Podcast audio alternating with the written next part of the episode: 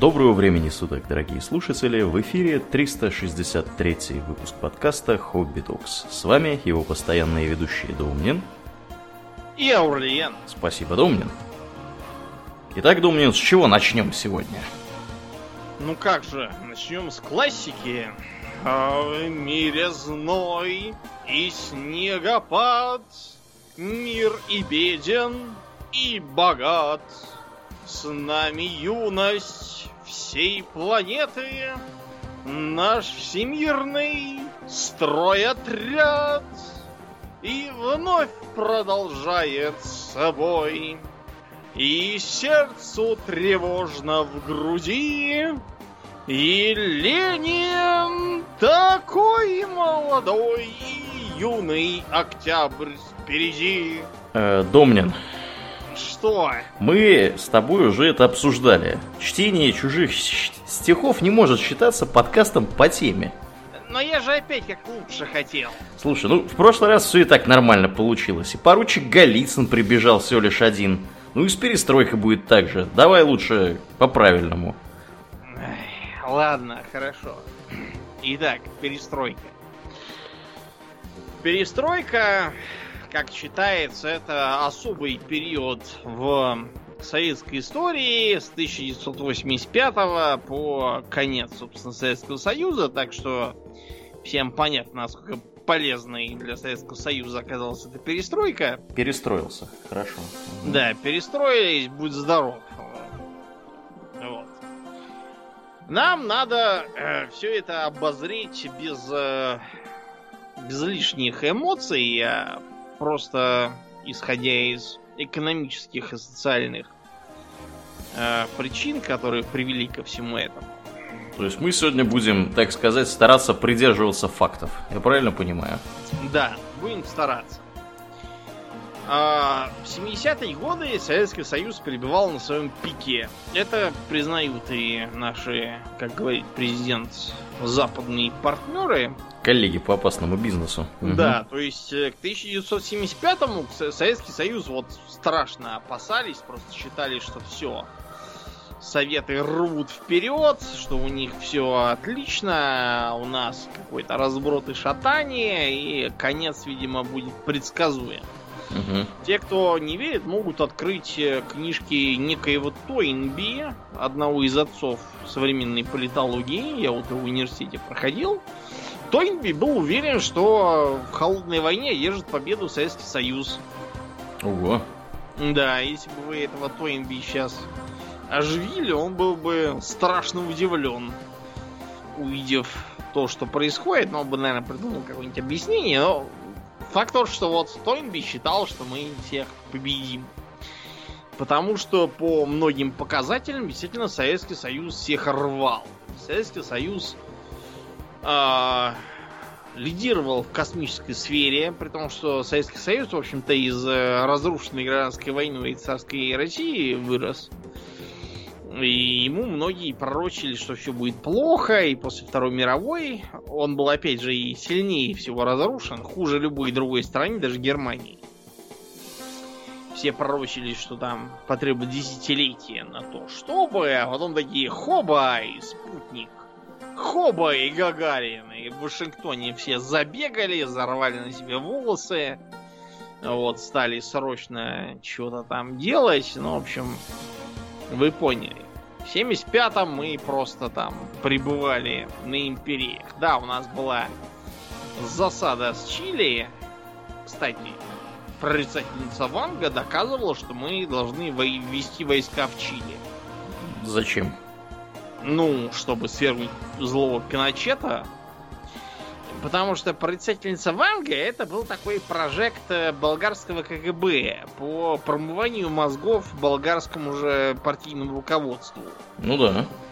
А Ну, вот, для тех, кто не в курсе, да, для тех, кто не в курсе, перед тем, как с Вангой пообщаться, люди вообще-то проходили скрининг, на них составлялось досье, если его еще не было, все это показывалось непосредственно в Ванге, и как бы Ванга там должна была в соответствии... Ну, рассказывал, да. Слепая. Да, да, да, вот. Соответственно, она должна была в русле, значит, партии правительства делать свои эти самые предсказания. Так что, mm-hmm. если вы думаете, что она там реально что-то кому придсказывала, у нас для вас очень плохие новости. Это очень не так. плохие новости, да. да. Вы веруете в полуграмотных шарлатанок из страны второго мира, причем такой страны второго порядка. В общем, в 70-е все было неплохо, и даже в смысле чисто человеческом у нас 70-е, как считается, был застой, но реально застой это было такое вот время, наконец, э, сколь-нибудь э, сытого и благополучного вида. То есть э, до того у нас все то того не хватало, то сегодня хватало, чего-то нам мы все должны были собирать металлоломом макулатуру, чтобы сдавать, ибо опять всего не хватает. А в 70-е там было прям изобилие, ибо в 73-м был нефтяной шок. Мы стали нефть продавать, и на этой почве слегка даже зажирели. У нас прям такие были прикиды в 70-е, судя по фоткам. Прямо вот, ух, моднявые. Хотя, конечно, дефицит никто не отменял, дефицит все еще был, но э, по сравнению с тем, что случилось во второй половине 80-х, это еще была ерунда. В конце 80-х даже в Москве можно было с мешком денег и сдохнуть с голоду, если не знать, э, где и чего брать. Ну так вот. В 82 году во главе страны встал Юрий Андропов, который был кто? Глава КГБ. Угу. Который был генералом главы КГБ. С силовик, как сказали бы наши американские да, друзья. А в его пользу говорит, э, например, его кампания за очищение там всякой коррупции. Он там стал ловить срочно всяких коррупционеров, которых развелось страшное количество. Вот, э, стали ходить э, по низам тоже ловить. Например, в кинотеатры заходили в, в ходе рабочего дня и вылавливали, кто там сидит. Тунеядцы, Это... не работают. Угу. Да. Или те, кто просто с работы сбежал там и сидит. Их всех ловили и писали им на работу всякие бумажки. Проблема в том, что Андропов, хотя ему было 60 там, он был в первой половине седьмого десятка, то еще молодой, по политическим признаком. Он был уже безнадежно больной. Вот, и поэтому долго он не зажился. От него остался главным образом а, лозунг «Так жить нельзя», который потом перестройщики взяли. Э, в начале 90-х этот лозунг э, многие вспоминали, потому что стало очень понятно, что так э, жить было можно. Это теперь нельзя жить. Ну вот, началось это с Андропова. Еще Андропова, кстати, многие винят в том, что он превратил КГБ в какую-то систему по подслушиванию и докладыванию, и больше ни, ни почему. А, многие ну, вот говорили, а что делал КГБ в 91 году? Почему КГБ там не пошло и не спасло страну? К одному из э, участников этого дела я сейчас не хочу называть фамилии, я просто говорю так, вообще. Как говорили, а почему вы как, как КГБшник не взяли пистолет и не пошли защищать свою страну? Он сказал, а я был на даче.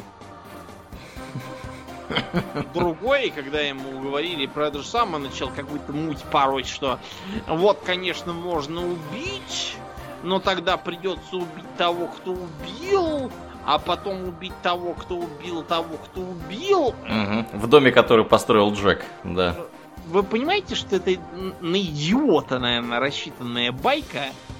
То есть, может быть, этот человек просто был всю жизнь на каких-то десятых ролях и не понимал, как, как, как работает КГБ.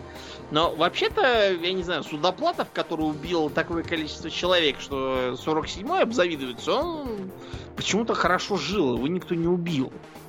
И в США, я вас уверяю, те, кто убивал э, неугодных там с дронов, и не с дронов, а просто из автоматов вплотную, их тоже никто не убил. Там это только редкие всякие случаи, типа того, что те спецназовцы, которые убили Бен Ладена, они что-то все взлетели в самолете, а их вдруг взяли и сбили талибы, и они все убились.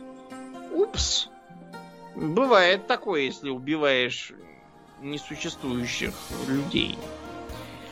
А те, кто убивал существующих, типа Бандеры там и прочих, или Коновальца, которого Судоплатов взорвал в молодости, те почему-то все живые.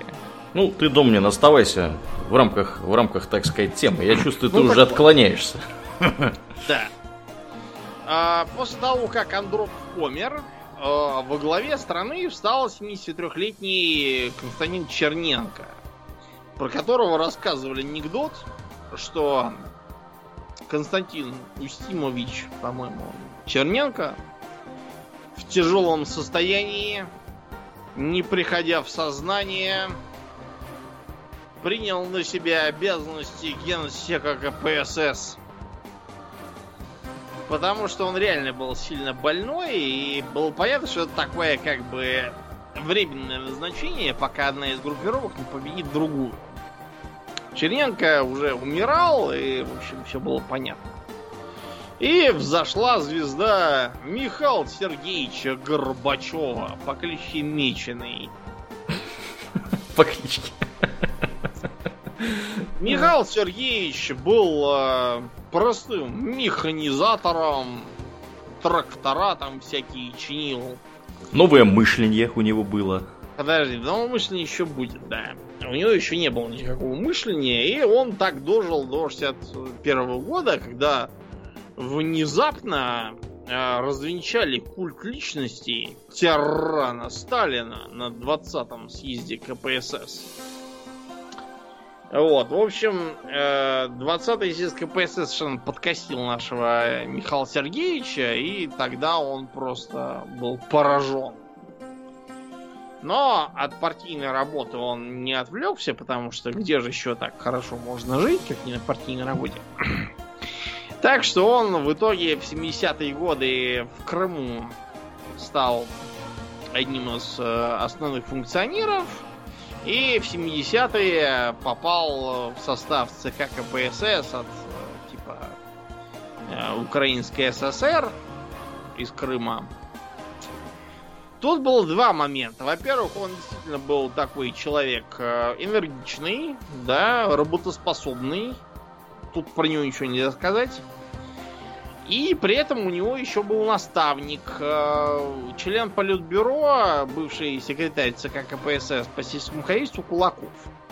Вот когда Кулаков в 78-м помер, э, внезапно на его место назначили именно Горбачева. Потому что, типа, это был его юный подаван.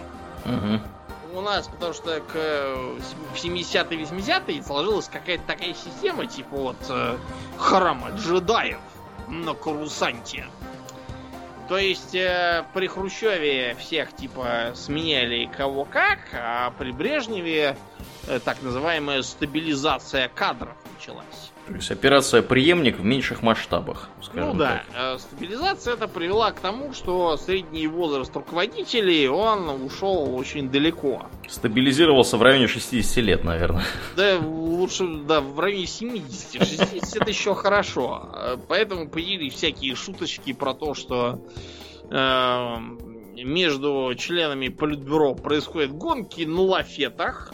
Лафет, в смысле, не герой пушечные, а на котором гроб везут о том, что эм, э, такую-то пятилетку он назвать пятилеткой пышных похорон, потому что все стали помирать. Массово, да. Массово, да. Ну и о том, всякие анекдоты политические появились, типа того, что вот э, известный про Брежнева, вот почему, кстати, Андропов пришел к власти. Потому что Брежнев в конце жизни стал все, все дело перепоручать своим соратникам, так называемым во главе которого стоял Андропов. Э, про него рассказывали анекдоты про то, что вчера на похоронах товарища Суслова... Кстати, кстати где он? Да. Все повели себя просто аморально. Когда заиграла музыка, только я догадался пригласить вдову на танец. Мой э, батюшка, например, э, из э, своих воспоминаний извлек э, стишок, который рассказывали про всесоюзного дедушку Леонида Ильича. Угу. Брови пышные, густые, речи длинные, пустые. Ни колготок, ни конфет, на... Нахрена нам такой дед? Да. Ну, вы В общем, чувствуете, да, какие настроения ходили? Настроение, да. И появляются, разумеется, всякие анекдоты, типа того, что иностранные журналисты спрашивают Брежнева, если вы так э, успешно движетесь к коммунизму, как говорите, почему у вас не хватает мяса и молока? А Брежнев отвечает, мы движемся к коммунизму семимильными шагами, и скот за нами просто не успевает.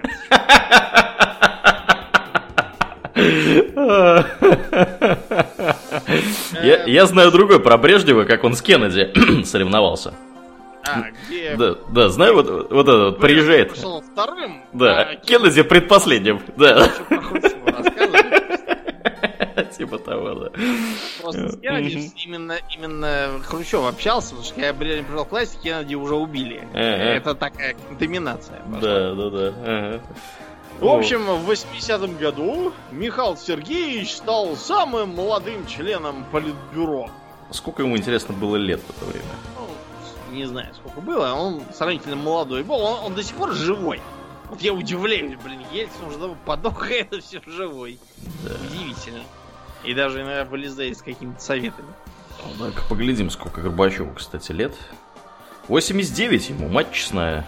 О, Вот удивительно. Э, Андроп помер, когда был на седьмом десятке. Причем в начале. Ему, по-моему, было 62 года, когда он умер.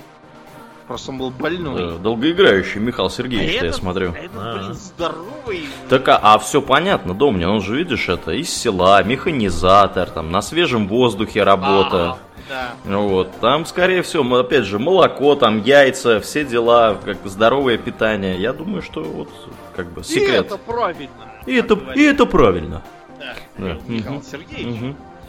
В общем, Михаил Сергеевич начал э, круто. Начал он с того, что объявил пьянству бой. Строго говоря, пьянству бой объявляли еще в 72-м, а до того еще в 50 каком-то, а до того в 29-м. Да, ну, судя по динамике, не получалось дать Что-то, решительный знаете, бой. да, Пьянство, Пьянство. но какое-то у нас... да, неистребимое такое. оказалось. Вот, то есть, как вам сказать, если в 72-м пьянство в объявляли в том смысле, что у нас пьянство просто плохое, то есть некачественное, а вот, например, в, во Франции, хотя там пьют значительно меньше крепкого алкоголя, чем мы, но там пьют раза в три больше винища и раза в два больше пивища. И Франция при этом не производит впечатление страны из-за взятых синяков. Хотя, если посчитать на вот чистый спирт, то они пьют даже немножко больше, чем мы в 70-е годы. Вот тогда такая была идея. Типа, перейдем все на французский манер. Но что-то тогда не перевелось, и в итоге в 85-м было объявлено об антиалкогольной кампании. Мгм. Предполагалось, что в течение пяти лет, у нас же все мысли пятилетками, как при Сталине, э, что, значит, э, надо сократить э, вдвое производство алкоголя в целом, в 15 раз сократить сеть магазинов, торгующих вино, воды и все такое, и так далее и тому подобное. Разумеется, у нас э, принято план перевыполнять, Поэтому план был выполнен так, что были вырублены огромные площади виноградников. Э, Член политбюро Лигачев потом замаялся отвечать на все эти э, интервью, где им говорили, а правда, что вы ездили на Массандру и сказали, что надо их все виноградники вырубить, а завод закрыть? Говорил, нет, я не был, я не говорил, ничего, это все какой-то, видимо, злой гремлин под личиной Лигачева ездил и говорил. Вот. А на заводах почему-то утверждают, что это все делалось по его личным указаниям. И был там в Крыму один. Мы сейчас не будем употреблять его фамилию, просто из уважения к усопшим. Э, один крупный функционер в э, винодельчестве, который с горя умер. Просто Ничего не себе. выдержал сердце, да. С украинской фамилией, те, кто в теме, те знают, о ком я говорю. Мы чисто из уважения сейчас не будем его трепать. Легачев потом все писал статейки о том, что он не ездил, не говорил, не был, а все как-то все, все как-то само взяло и вырубилось. И, и все сами умерли, а он ни при чем. Это вот э, характерно для 80-х годов, э, такая вот ч- чинушная безответственность. Ну, почему только для 80-х? Вообще. В 80-х я просто появился, что до этого за это расстреливали, а 80-е и стало за. В общем, эта антиалкогольная кампания, с одной стороны, привела к тому, что лишний миллион человек народился на свет. Потому что народ, лишенный бухла, был вынужден прибегать Искать другие развлечения. да, к другим утехам. С другой стороны, э, в госбюджете пропало 100 миллиардов долларов за первые три года. Это по минимальному проценту. Ну да, тут надо, конечно, напомнить, что в России и в советской России, и в царской России, и в современной России значительная часть доходов бюджета обеспечивается акцизами на алкоголь. И обеспечивалась. Ну, в царской России там, мне кажется, доля была еще хлеще. Да, там так называемый пьяный бюджет. Вот, а у нас, да, у нас стали публиковать еще и работы академика Академии медицинских наук Углова о том, что вообще любые дозы алкоголя совершенно неприемлемы. О том, что а, все должны, например, на свадьбах и банкетах, к примеру, банкеты по поводу присвоения ученых степеней отменили Мгм. которые были традиционными. И транслировали пропаганду, что, значит, нужно проводить лимонадные свадьбы. У нас в университете была преподавательница с юридического направления, она нам там читала кое-что про право, и она в том числе вспоминала, как это все было при Горбачеве. Что она тогда была маленькая такая с косичками и смотрела на эту пропаганду прямо с вожделением. Потому что она же маленькая, там тархун, и, и с буратино, э, и крем-сода. Все ее любимые лимонады стоят Мгм. на столе. А Вот. А народ сочинял всякие интересные э, стишки про то, что в 6 утра поет петух, в 8 Пугачева. Магазин закрыт до двух, ключ у Горбачева. Или вот эти вот э, стишки, извините, не стишки, а анекдоты про то, что пап, цена на водку выросла. Это значит, что ты будешь меньше пить? Нет, это значит, что ты будешь меньше кушать, сынок. Ну, правда, были и такие условно позитивные народные стишки, типа Спасибо партии родной и Горбачеву лично. Мой трезвый муж пришел домой, и вы, э, в общем, все сделал отлично. Мгм. Короче Да. говоря, э, в народе Горбачев приобрел погоняло в стиле минеральный секретарь. Минеральный секретарь. Да, потому что предлагал всем пить минеральные воды, и, в общем, это популярность ему как-то не прибавил. Надо вам сказать, почему вообще Горбачев взялся за такую странную затею, как отучать русских пить. Это вообще как бы задача такая необоримая.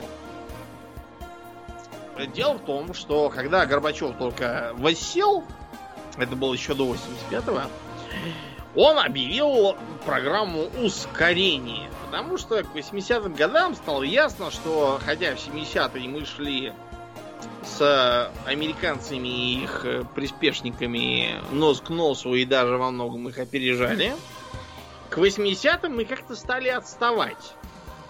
Частично из-за того, что научно-техническую революцию очередную мы медленно внедряли.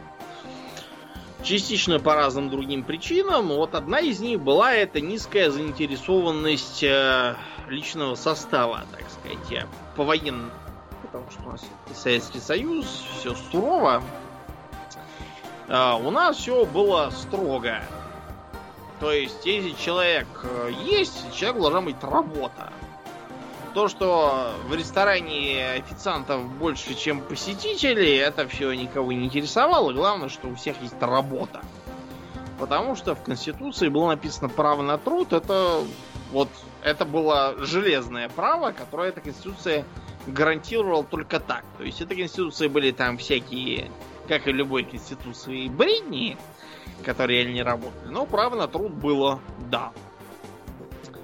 А вот э, с потреблением там возникали всякие проблемы э, с недовыполнением планов, со срывом всяких поставок и так далее. И Горбачев объявил, что это все почему? Потому что есть другой сорт анекдотов про неприхождение в сознание. То, что токарь Иванов в 9 утра прибыл на рабочее место и, не приходя в сознание, приступил к исполнению рабочих обязанностей. То есть, проще говоря, что у нас в стране все сильно бухают. А когда ты побухал, у тебя на утро что, Урлен? Ну, естественно, похмелье. Да, у тебя, естественно, похмелье. И поэтому ты работаешь плохо. Почему вообще такие вопросы волновали высшее руководство страны? Вот сейчас, да, мы когда живем в совершенно другой стране, если кто-то бухает и на рабочем месте утром чувствует себя плохо, то с ним делают что? Ну что, увольняют его к чертовой матери? Выгоняют его к хренам, потому что зачем такой нужен? Лучше возьмем трезвого, потому что у нас за как бы забором уже целая очередь трезвых стоит. В Советском Союзе так было нельзя, потому что, чтобы кого-то уволить, это нужно было либо какая-то очередная компанийщина, чтобы шла. Типа вот при Андропове ходили по кинотеатрам в начале рабочего дня и искали, кто там пришел смотреть кино вместо работы. Всех там хватали и писали им на работу кляузы это. Что такой-то негодяй ходит по кинам, а у вас не работает. Его лишали премии за это. Можно, например, почитать э, того же Дмитрия Юрьевича Пучкова, который по кличке Гоблин. Он в ту пору работал как раз, и он пишет, что после того, как пришел из армии, пошел работать на, в общем, ну, короче, на слесарную яму механизации, где эти грузовики чинили. И там у него э, бригадиром был откинувшийся с зоны гражданин, который в основном сиял познаниями с уголовных понятий, в соответствии с которыми он все время спал пьяный, а молодой гоблин чинил машины за него, не получая, кстати, зарплаты за него, и наживлял там трехгранным штуком пружины на рессоры. Э, вот это вот проблема, то есть то, что народ не заинтересован в качественном труде совершенно, было причиной вот этого вот э, бзика на трезвости, а также на ускорении. У нас был еще один такой метод повышения заинтересованности трудящихся, назывался он соцсоревнование. Как ты думаешь, Аурелий, что такое соцсоревнование? Ну, у меня есть такое сильное подозрение, что это когда, так сказать, те, кто могут соревноваться в выпуске, выпуске какой-то продукции, они, собственно, это и делают. Или внутри предприятия, соответственно. Кто да. выпустил больше гаек там, да, или еще чего-нибудь, тот молодец, висит на доске. Да, ну, примерно так это и было. То есть, э, оно как бы было не экономически оправдано, а оправдано в смысле, что завод А произвел больше, чем завод Б. Нужно ли то, что произвел завод А? Нужно ли то, что произвел завод Б? Насколько оно нужно, вот абсолютно как-то не принималось внимание, но, тем не менее, какие-то подвижки все-таки наклювывали. Это было еще в 70-е, как Косыгин свою реформу пытался продвинуть.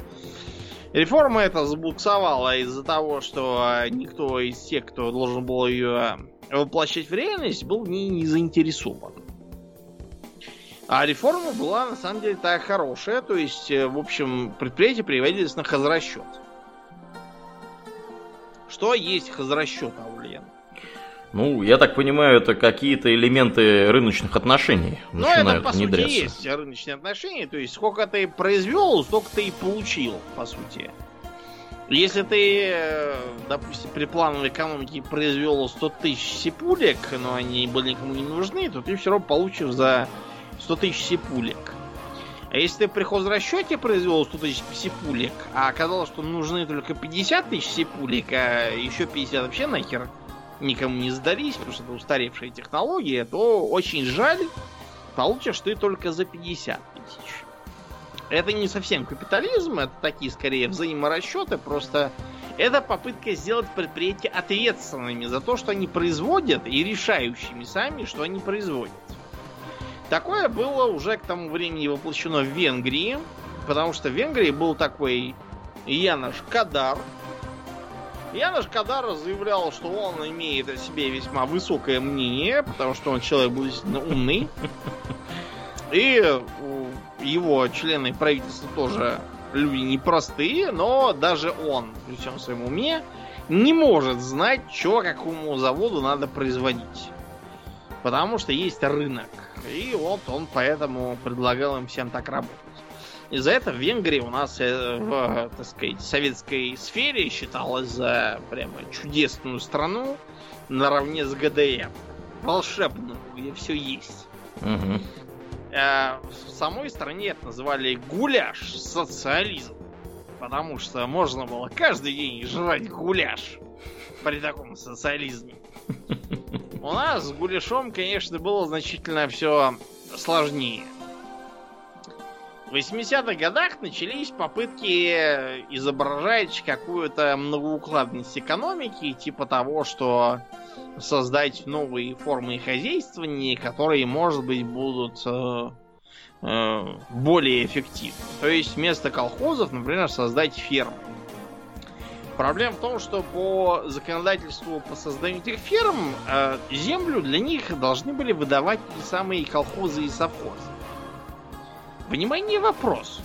А зачем колхозы и совхозы будут отдавать свою землю своим же конкурентам, которые вынудят их выглядеть как полных э, олухов и лузеров? Да. Не зачем, очевидно. Поэтому они старались это просто не делать. И дожили до 91 года, когда все просто пошло к чертовой матери. А, проблема номер два когда в 87 году мы так сейчас будем, знаете, скакать между годами, потому что там разные аспекты и деятельности, они требуют разного рассмотрения. Так вот, когда в 87 году эту реформу о частной кооперации и прочих делах все-таки выпустили, во главе экономики, освобожденной таким путем, стали вовсе не э, воображаемые честные труженики, а кто? А кто? А те, кто руководил теневой экономикой. Во-первых, да, надо, надо сказать, что была и такая, да. Угу. Да, вот в Советском Союзе, да, в застое была и такая. Например, были так называемые цеховики. Э, типичный цеховик выглядел следующим образом. Некий э, нач цеха дает своим, так сказать, подшефным мастерам и работникам заказ нужно раскроить там... Кому-нибудь череп. Такое, ну, никому не череп. Такое количество брюк там из хлопчатобумажной ткани. А, после чего а, часть из этих брюк сдается, как и положено, на склад в, общий, в общую продуктивность завода, какая должна быть. А другая часть пишется, ой, а тут, значит, получился расход, э, приход, э, перерасход, усушка, утруска. Вот эти вот материалы взяли и потерялись, к сожалению. И таким образом процентов 20, допустим, от того, что произвел цех, оно как бы и исчезло. Потому что материалы для них исчезли, и, соответственно, изделий тоже нету никаких. Да, ну бывает такое иногда, да. Бывает. Угу. Эти изделия по волшебному совершенно течение обстоятельств внезапно всплывают у форцовщиков, mm-hmm. которые продают их э, частным образом, где-то там на всяких э, вписках и базарах. Вот это поворот. Угу. Кто бы мог подумать. Ага. Вот это вот цеховики. То есть они обычно пускали часть государственного материала на то, чтобы делать свои личные бизнесовые, так сказать, э, изделия, э, списывали этот материал из усушки, утруски и прочих проблем. Это было очень легко в Советском Союзе. Сейчас, если вы попытаетесь куда-нибудь устроиться в коммерческое предприятие или что-нибудь там списать, да вы пожалеете, что вы на свете родились. А тогда это было легче легкого. Все списывалось, что мыши съели, оказывается, 200 квадратных метров сукна. А то, что из этих 200 квадратных сукна потом были пошиты мудные штаны, это все никого не интересно.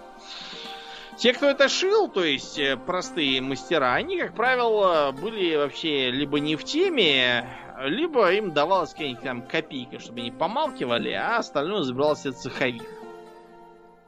У цеховиков были заключены соглашения с преступным миром, чтобы те их не прессовали излишне. Они там платили 10% и типа все. Тишина. Так вот, э, о чем я стал говорить-то? О том, что вот эти цеховики, теневики и прочие были первыми, кто взял себе на пользу новые э, веяния по поводу кооператива. Потому что у э, простых людей как бы не было капиталов для того, чтобы заниматься всем этим. А всевозможные цеховики и теневики, они как раз капиталы имели, их никто не спрашивал о том, откуда они их взяли. Это было еще одно нововведение, как бы. А, кроме того, была объявлена так называемая гласность. Гласность это вообще очень интересный момент, то есть гласность это как бы не то чтобы свобода слова, а как бы такая, знаете, на полшишечки свобода слова. То есть, как бы гласность о том, о чем мы хотим объявлять, о том мы объявляем. Именно поэтому было такое дурацкое слово придумано. Гласность какая-то.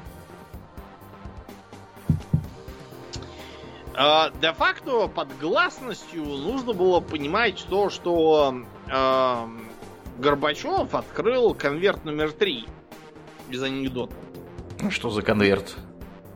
Ну, это такая старая шутка о том, значит, что новый руководитель приходит на место старого, старый ему передает три конверта. Говорит, значит, э, как только станет плохо, открывай первый конверт. Значит, первый пришел, значит, его стали всячески прессовать и критиковать. Он открывает первый конверт, там написано, значит, эм, вали все на меня. Он валит на предыдущего. Через некоторое время опять его прижали. Второй конверт открывает, написано э, «Обещай будущее светлое».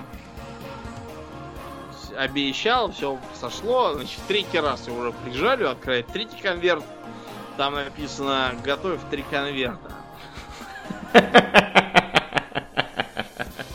Вот, эта шутка, она как бы неспроста началась, потому что во времена перестройки, которую в 85-86 объявил Горбачев, когда ездил по стране, внезапно началась гласность, и эм, важную роль в этом играли такие издания, как «Огонек».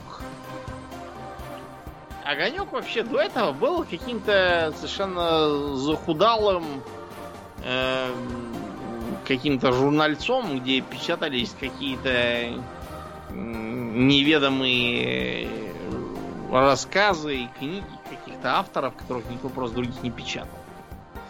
И тут вдруг э, началось.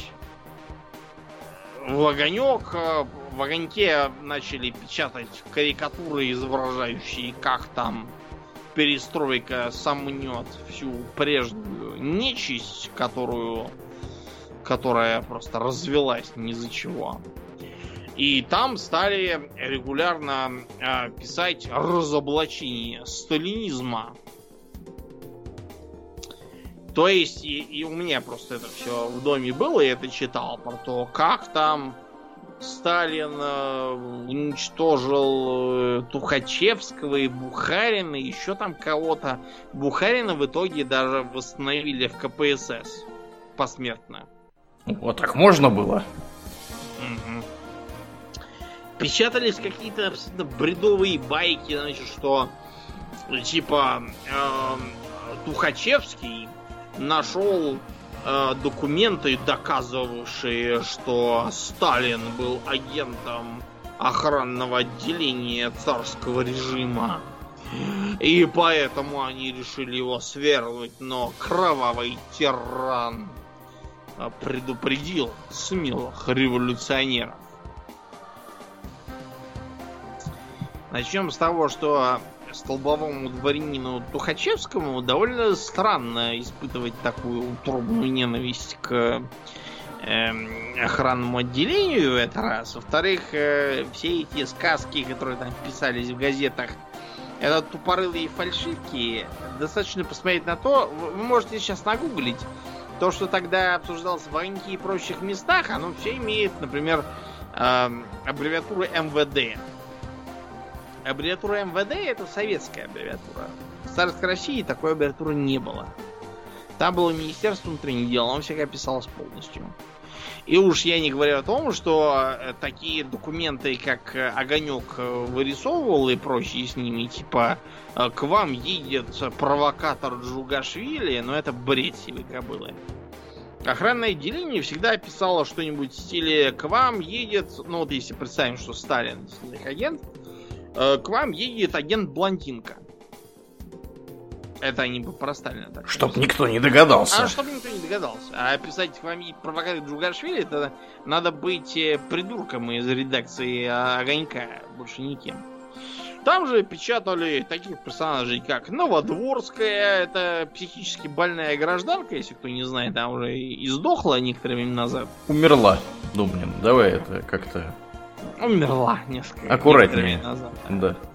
Вот это была э, такая пламенная комсомолка, которая обратилась к партии с требованием отправить ее на Кубу там или в Африку, чтобы бороться с мировым империализмом.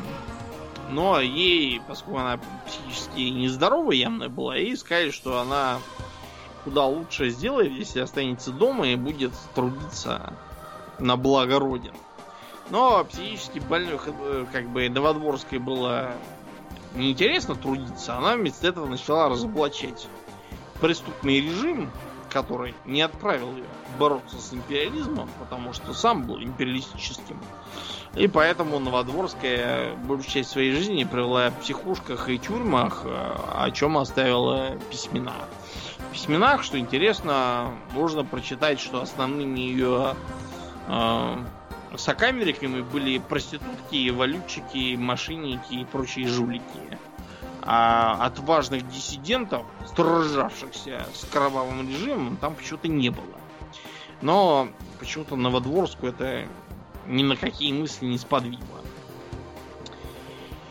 А, так вот, когда а, гласность а, развернулась, основной целью стал тиран Сталин – Потому что тиран Сталин, как мыслилось тогдашним вождям, был давно, и он был недостаточно разоблачен э, Хрущевым. Ну, то есть можно было его, собственно, пнуть совершенно, так сказать, никого не уже да, не побеспокоив. Да. Вот, и началось бесконечное, что тиран Сталин то, тиран Сталин все. Что э, э, ну, у меня, например, есть газеты такие в архиве, где на одном развороте газетина написано, что это все из перестроечных времен, если что. Э, что, значит, Троцкий пришел к там командарму, не знаю, Тухачевскому и сказал, давайте свергнем Сталина. Он сказал, нет, сейчас не время. Бухарин пришел к маршалу Егорову и сказал, давайте свергнем Сталина. Я говорю, нет, сейчас не время через три абзаца. А в 39-м Сталин ни за что репрессировал Тухачевского, Егорова и всех остальных с Бухариным тоже вместе. Ну, то есть, тут надо понимать, либо э, они не пытались его свергнуть, их безвинно репрессировали, и пытались, но просто не сумели. Из-за внутренних разногласий он их репрессировал раньше, чем Ну, в общем, да, в результате борьбы элит внутри, собственно, верхушки, да, советского государства, ну вот победителем вышел э, Сталин непосредственно. А вот эти все товарищи, которые тоже боролись, они вот отправились куда, куда отправились. Ну, куда, ну, да. Далеко отправились они. А тут, значит, Сталина стали все разоблачать, причем с каким-то религиозным рвением в том, что изначально идея была в том, что Сталин типа исказил ранние ленинские нормы, и вот мы сейчас, переборов то, что плохой Сталин придумал, мы сейчас придем опять к ленинским нормам. Угу. А, поэтому нужно этого Сталина скорее разоблачить. Вот тогда на свет Божий вылезли всевозможные странные писания, типа там детей Арбата Рыбакова. Вот, Солженицын внезапно стал тоже рукопожатным стали писать статьи о том, как вот э, сталинисты плохие. Э, этому поспособствовала какая-то училка по фамилии Андреева, по-моему, которая прислала в правду статью «Не могу поступаться принципами», где она яростно заступалась за Сталина и вообще за старый советский порядок. Она, по-моему, умерла несколько недель назад. Да, что-то такое я видел, да, да, да. Угу. Да, вот почему ее снова вспомнили. Потом появилось э, так называемое перестроечное кино. Перестроечное кино это, э, как вам сказать, это термин с одной стороны исторический, а с другой термин искусствоведческий. То есть он как бы помечает некоторое дерьмо, которое было снято в этот период. А, я, когда был маленьким, видел... Ну, я 87 года рождения, поэтому я много чего из перестройки помню. Я помню, например, баррикады в 91 году. Думнин сам такой. на баррикадах стоял. Ну, сам нет, но я... я Лез под танк мне говорили про баррикады, я думал, что баррикады это колонны танков. Потому что когда мне говорили про баррикады, по ящику показывали колонны танков. Ну, баррикады и... там тоже были, просто танки были заметнее. Ну, понятно. И интереснее, да, ребенку. Скучно, да, смотреть какие-то там вещи, и поэтому я смотрел на баррикады. Так вот, понимаете, перестроечное кино это так называемое вот э, кино, освобожденное от диктата советской цензуры, которая мешала творцам всякое родить, но вот я в детстве видел художественный фильм «Дом под звездным небом». Во взрослом возрасте я полагал, что это я в детстве что-то напутал такое, и мне что-то там почудилось. Потому что не могли же такую дурь снимать. Это мне, наверное, показалось просто по малолетству. Но некоторое время назад я предпринял усилия и нашел этот фильм, и оказалось, что я все помнил просто дословно. И что, к сожалению, было все вот так вот, как я запомнил. Вот вам диалог из этого замечательного фильма. Сними очки. Видишь, у тебя монгольский разрез глаз. Я же говорю, я из Рюриковичей. Причем тут Рюриковичи? Они вообще вроде были немцы. Все немцы на Руси татаре, у тебя очень поэтический вид. Стихи пишешь? Да. Почитай. Вы мне цветы дарите? Спасибо. Вы мне руки целуете? О боже! Но зачем же все так красиво, если кто-то живет в голоде? Ты совсем дурак? Не скажи. Но такими стихами ты можешь убить во мне едва распустившееся чувство. Однажды в жизни я была смертельно влюблена я подошла к нему тихонько сзади и произнесла его имя, а он не ожидал и от неожиданности испугался и громко пукнул. И тут же у меня все кончилось. Вся моя к нему любовь. Эм, так вот, понимаете, в чем дело? Из-за кончины государственной цензуры, худсоветов и прочего, которые, да, были душными, они были тяжелыми, и за них э, Гайдаю в бриллиантовой руке пришлось вносить сцену с ядерными испытаниями. Знал? Да? Чтобы они, так сказать, на нее отвлеклись, да? Чтобы они на нее отвлеклись, сказать, что угу. это за идиотская сцена, давайте ее вырежем, ну и все. И на этом успокоились, потому что в Советском Союзе была идиотская манера все считать на планы. Обязательно нужно было что-то найти, к чему придраться. План по вырезанным сценам. Ага. Вот, поэтому толковые режиссеры вставили идиотские сцены, чтобы их вырезали по плану. Вот это было действительно одной из причин крушения Советского Союза. Потому что начали появляться какие-то абсолютно э, парящие над реальностью э, нормы, по которым надо было жить, которые никак с жизнью реально не фокусировались совершенно. Ну так вот, а после того, как палка Госкино исчезла, получилось вот то, о чем я вам сейчас прочел диалог. Я его для смеха пробовал прочесть гражданам младше нас, то есть, которые перестройку не застали. Они все мне сказали одно. Такое диалога в кино не может быть. Это ты придумал, Домнин. Ты да. врешь. Да. Ты дядя больной, ты дурак совсем.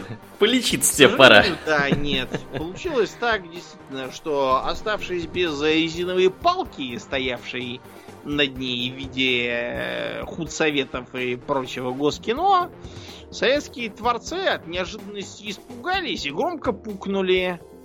И на этом вся их э, деятельность как киношников закончилась. Ну, надо, надо здесь вот что понимать, что, конечно, э, резиновые палки, да, и цензура, это не единственное, худ всякие худсоветы и так далее, это не, не единственный способ, так сказать, контролировать адекватность того, что снимают, потому что в нормальных рыночных условиях, если вы снимаете какую-то ерунду, к вам просто никто не пойдет ее смотреть, вы не отобьете свои бабки, и в итоге больше снимать кино вам никто не доверит ничего. Не да, да. Вот. А тут вот, как бы, я так понимаю, что снимать все-таки можно было еще на государственные на деньги. деньги. Да, да но... но палка исчезла. Да, да, вот. И поэтому снимали, так сказать, люди пошли в разнос. Кто во что гораст, кто в лес, кто да. по дрова. Например, типичным признаком перестроечного кино являются сиськи. Потому что почему нет? -то? Ну, потому что раньше нельзя было, а теперь раньше можно. нельзя было сидели, можно сиськи. Но это значит, что теперь надо сиськи совать во все фильмы. Неважно, нужны они там или не нужны, неважно. Ну, просто, просто потому что because we can такие. Да, ну почему бы и нет, действительно. Опять же, приятно посмотреть все, как бы, да, как да. бы. Угу. Еще одна характерная черта это приглашенные звезды. То есть э, то Цой попал сперва в Вассу, потом в Иглу. Вот, э, Шатунов тоже участвовал, Шевчук, кстати, тоже поучаствовал, э, Тальков, Джигурда.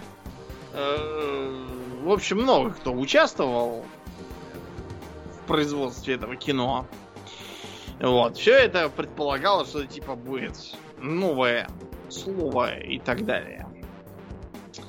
В реальности гласность привела к тому, что сначала стали обсуждать э, работы всяких там древних философов, типа Ильина, вот у нас Ильина, например, президент Путин считает за интересного философа. Я, честно, этого понять не могу.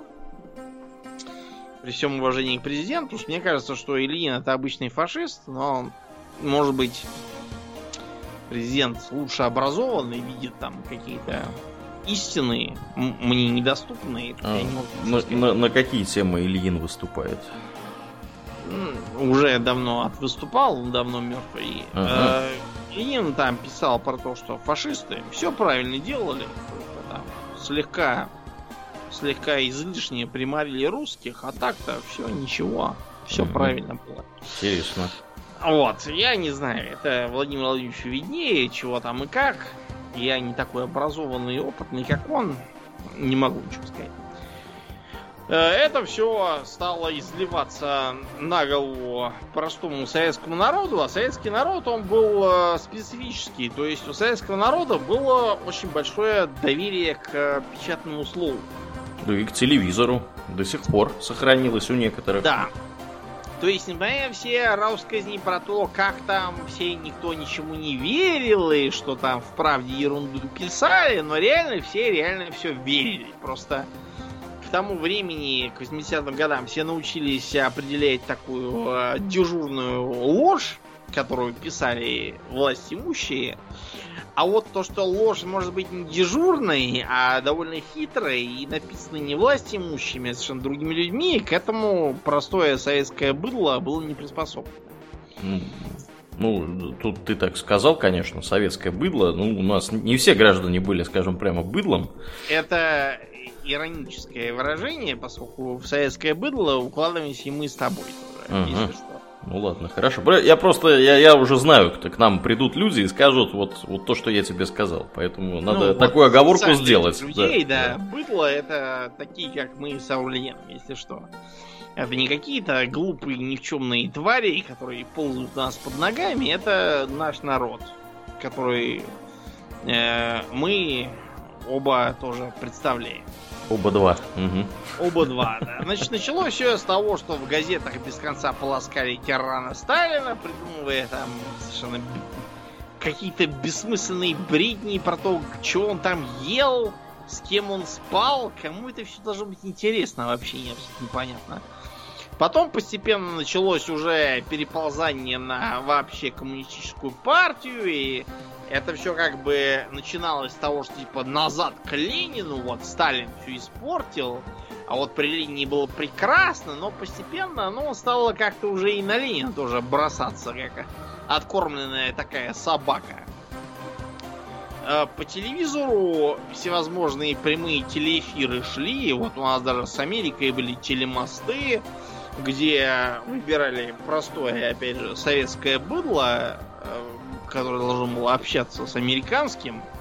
И в историю вошла та передача, где американцы говорили, вот у нас тут э, по телевизору много секса показывают в рекламе, а у вас как?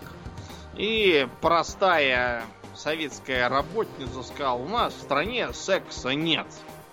Потому что в стране сексом считалось вот такое вот какое-то, и там проституция, там всякие извращения, то, что внутри э, доброй коммунистической семьи это все все половые сношения, а не секс. Э, все это из-за советской манеры пропагандировать, которые доказывали, что американцев власти бомбардируют сексом, чтобы они были тупыми и бомбардировались до того, что секс стал ругательным словом. Вот. Кроме того, появились возможные передачи, типа, например, «Взгляда», который вел некий Владислав Листьев. Чем Влиен прославился Владислав Листьев? Ну, ну, я затруднюсь сказать, чем он прославился, кроме как своим убийством. Да, тем, что боевики, один с крупными кудрями, другой в шапке типа горшок, пришли и застрелили его в голову. Два выстрела сделали. А, что там вообще за история-то была? Я что-то как-то... История простая. Признаться, не в курсе. А, он, он э, поссорился с Борисом Б. А, -а. Борис Б. У него такая была жизнь, что все, кто с ним поссорился, они долго не жили. Потом, правда, Бориса Б. Э, выкинул из страны Владимир П. Вот, и а Владимир... потом Борис Б. повесился. Или Взял что там с ним да, произошло? Да, внезапно. От горя, видимо. Ну, бывает такое. Бывает такое, да. О, да, а так Владимир, извините, Владислав Листьев, он был прямо кумиром, он вел там и взгляд, и еще чего-то, и, кстати... Поле, поле чудес. чудес. Да, да. да. Это сейчас мы привыкли, что поле чудес это вот э, Якубович, который говорит э, буква Н Николай нет такой буквы или там М Мария такая буква есть откройте букву М и всем обещает ну раньше он обещал Квартира в Москве! Потом, когда квартиры в Москве стали стоить столько, что можно было пятерых губовищ на день купить, он, да, стал автомобиль! Угу. И до сих пор, говорят, предлагает кому-то видеодвойки, видимо, из каких-то нераспроданных запасов времен 1999 года. Их там, видимо, хранятся в Останкино в особой комнате. Наверное, да. Почему Горбачеву удалось всю эту фигню запустить? Потому что он сразу, пришел к власти, выгнал 70% всех обкомов, э, вот, и их министров, и таким образом заменил всех на своих ставленников. Предполагалось, что это будет типа обновление партийной струи, хотя реально всем э, заправляли все те же самые бабаи, которые были на местах и до этого. Зачем посмотреть на клан Алиевых в Азербайджане. Что в 80-х там были Алиевы, что в 2020-х там все еще Алиевы. Mm. Добро пожаловать в реальный мир. Да, ну вот э, сопредельные государства, э, где вот выборы должны быть в следующие выходные. И там внезапно обнаружились какие-то из ЧВК Шпионы Вагнер. Да. Из ЧВК Вагнер? Ага, да. И уже было сегодня утром сказано, что всех шпионов надо идти обратно, а то хуже будет. Ага.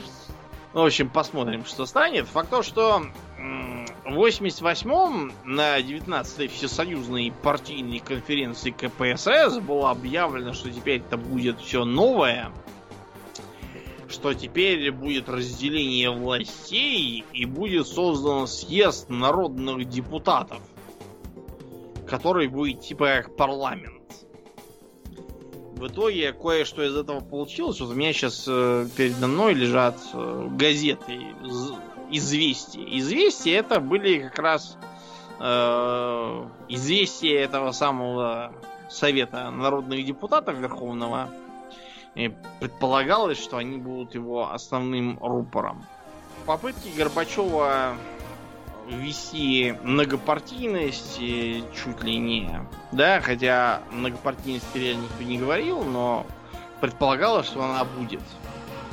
А, в 88-м Новодворская, уже упомянутая, провозгласила, что она создает партию Демократический Союз. Одновременно создали свои партии Прибалты. Вот, и с этого момента начался процесс дезинтеграции Союза.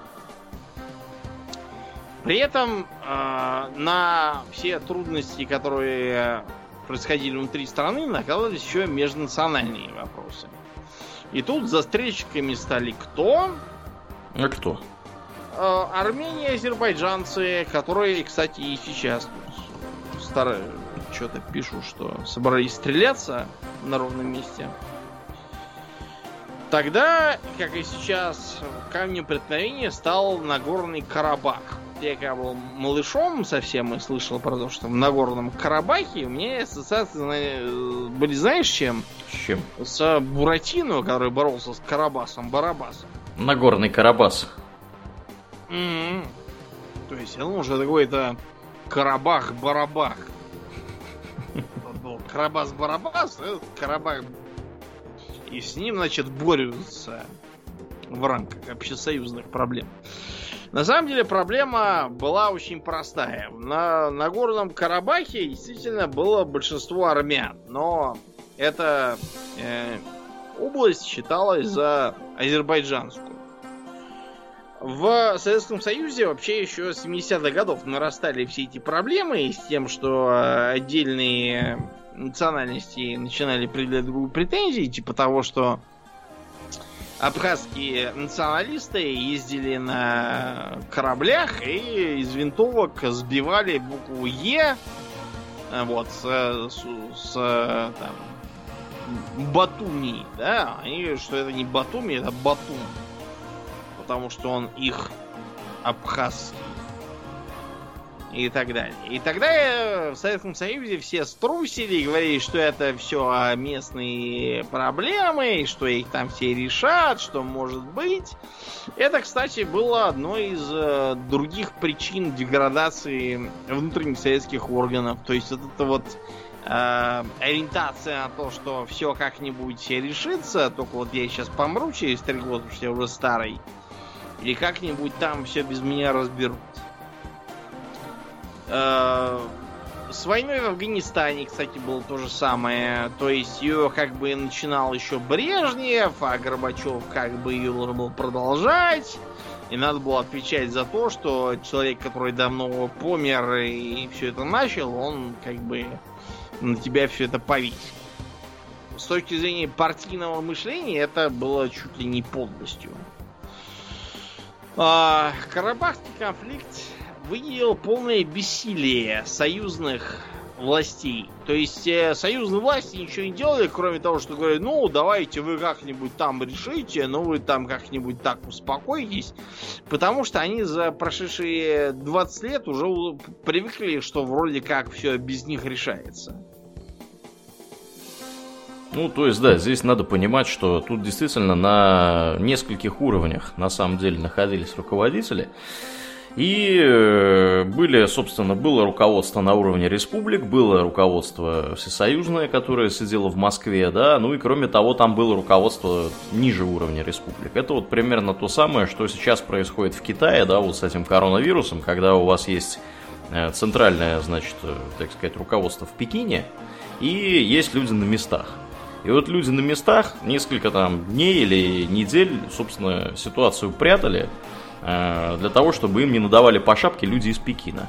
Ну, вот, вот здесь примерно такая же самая история, и вот получилось как получилось. То есть э, оказалось, что, собственно, влияние у э, всесоюзного руководства на происходящее становится по каким-то загадочным причинам все меньше и меньше. А причины очень простые, потому что союзное руководство стало бессильным, безвольным и ожидающим, что вот они э, воссели на верховный трон, и теперь, значит, они от этого будут королями, которых все должны обслуживать и нести им всякие ништяки. То, что вообще-то этот трон, он как бы со времен Сталина такой очень сомнительный, в него садиться надо только если ты ну, очень уверен в том, что ты готов возиться с 20 разными республиками, разгребая их проблемы, э, решать э, вопросы между разными течениями мысли своей партии и так дальше.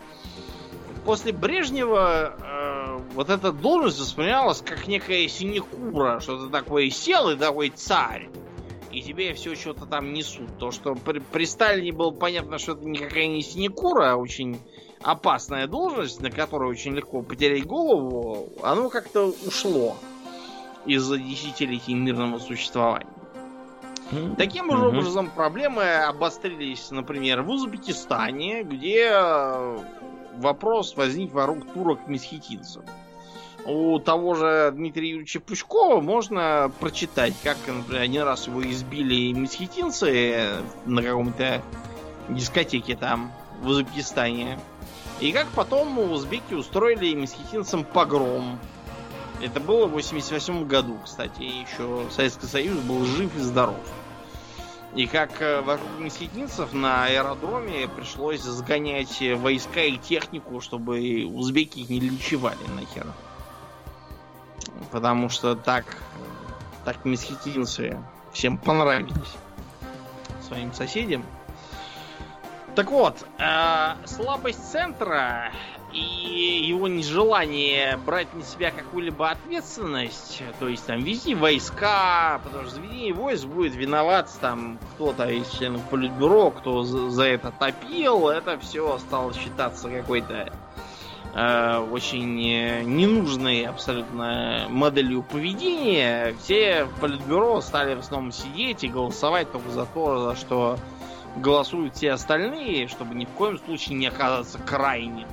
А то вон видели, как Сталина все разоблачили, тебя еще хуже разоблачат. Э, таким же образом стали подниматься движения разных отбитых националистов в э, Татарии, в Башкирии, в Якутии, э, в прочих местах. Причем, кстати, в этот же момент активизировали свою деятельность американцы. Американцы уже больше полувека ведут деятельность в рамках так называемого э, Конгресса угнетенных народов России. Они все, все плачут о том, как у нас тут народы угнетены, и надо срочно устроить независимую Рязанскую область, независимый Татарстан. по внешней политике Горбачев тоже прошелся, я бы не сказал, что катком, потому что каток он такой мощный и всех давит, а скорее таким веником, знаете, из перьев, как у американцев, чтобы камин отряхивать от пепла. Горбачев, чтобы как-то э, оправдать свои внутренние провалы, решил, что он э, должен на внешнем э, фронте совершить прорывы и назвал эти прорывы э, новое политическое мышление. Угу. У нас просто была такая проблема в Советском Союзе, у нас вечно какие-то странные лозунги выносили. У нас был э, развитой социализм, который Леонид Ильич Брежнев проповедовал. Вообще-то он был развитый социализм по правилам русского языка. Э, это была такая попытка как-то заметить э, хрущевские э, обещания про то, что будет коммунизм к 80-му году. И объяснение того, почему к 80-му году ни хрена не будет. А Горбачев объявил, что теперь будет новое политическое мышление, которое прекратит холодную войну.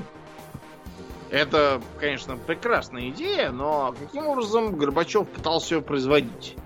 То есть э, его новое мышление а, предполагало отказ вообще от всего, что удалось завоевать Советскому Союзу. Например? есть, например, от доктрины Брежнева. Доктрина Брежнева означала, что страны Восточной Европы, находящиеся в сфере влияния Советского Союза, не имеют права формировать правительство так, как это не нравится Советскому Союзу. Ну, например, вот страны Латинской Америки, они не имеют права формировать правительство, которое не нравится Вашингтону. Потому что потом начинаются то пиночеты, то вторжение, то Да, да. Не, ну как бы технически они, конечно, могут делать все, что хотят, но по факту, да, вот будет все выше перечисленное, да. Вот. У нас, понимаете, у нас все было всегда очень прямолинейно. У нас все все говорили, что если не будут брать, то отключим газ, то есть ведем танки. Из-за этого, кстати, э, пророссийских э, товарищей в Штатах называют танкис. Танкис. То есть те, те кто поддерживает вот танк. Ага. Прикольно. Э, да, это такое. А Горбачев заявил, что доктрина Брежнева мертва, и все могут делать, что хотят. Попутно он э, стал добиваться всевозможных прорывов в клинчах с американцами. У нас клинчи были по всяким там договорам по поводу того, кому, чего, где можно завести. Чтобы ему не мешали, э, господина нет, как тогда называли западные министры иностранных Громыко, он заменил на господина Да, Эдуарда Шварднадзе, которого вот в Грузии помнят.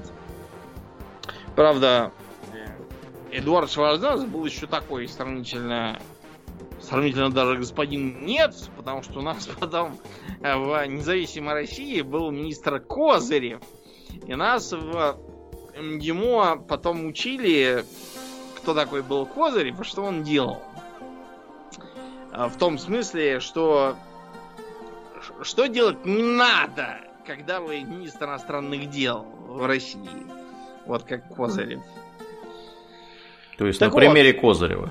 Да, на примере Козырев. Ну, Козырев такой, когда приходил на заседание, говорил, я надеюсь, я здесь не услышу э, таких слов, как э, российская держава, потому что, действительно, кому нахер нужна какая-то российская держава? Ну и в жопу.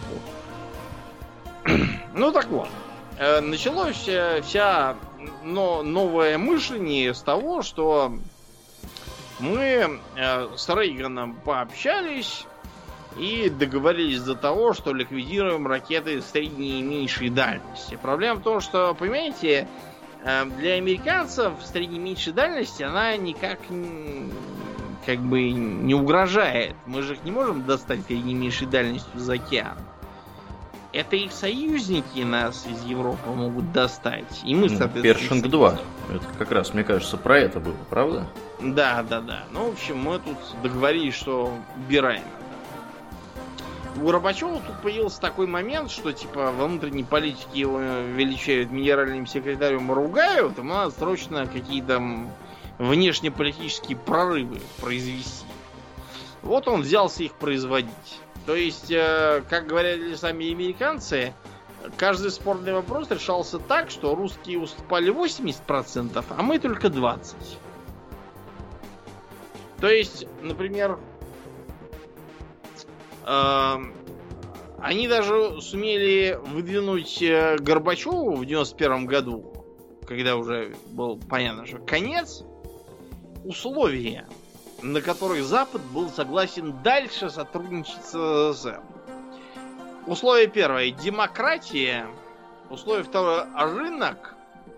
Третье – федерация. Четвертое – изменение политики СССР на Ближнем Востоке, а также в Африке. Ну, то есть, проще говоря, надо было сдать всех союзников. И шестое – это отказ от модернизации ракетно-ядерных сил. Это насколько официальная информация вообще? То есть это какое-то соглашение или что это? Это так называемые... Откуда шесть- инфа? это Инфа сотка? называемые шесть условий. Ну вот откуда мы про них знаем?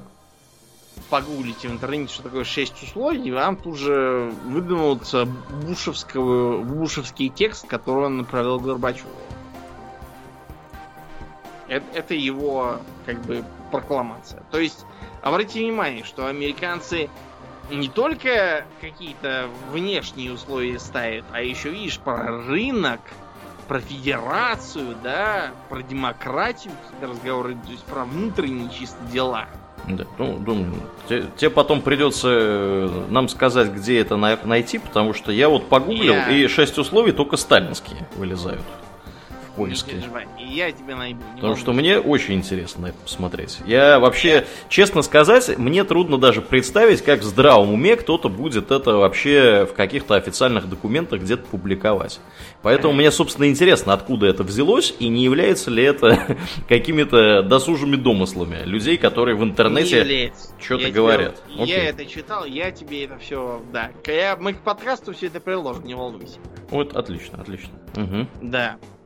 В общем, и Горбачев продолжал уступать, отступать, и кроме того, Горбачеву еще и ставились условия, уже не в э, документальном формате, о том, как он должен общаться с национальными республиками Советского Союза. Потому что к 89-90 году со- союзные республики начали чувствовать себя ну, специфические. У них появились всякие мысли о том, как, как им быть э, и что делать, э, и что, может быть, э, им стоило бы отделиться.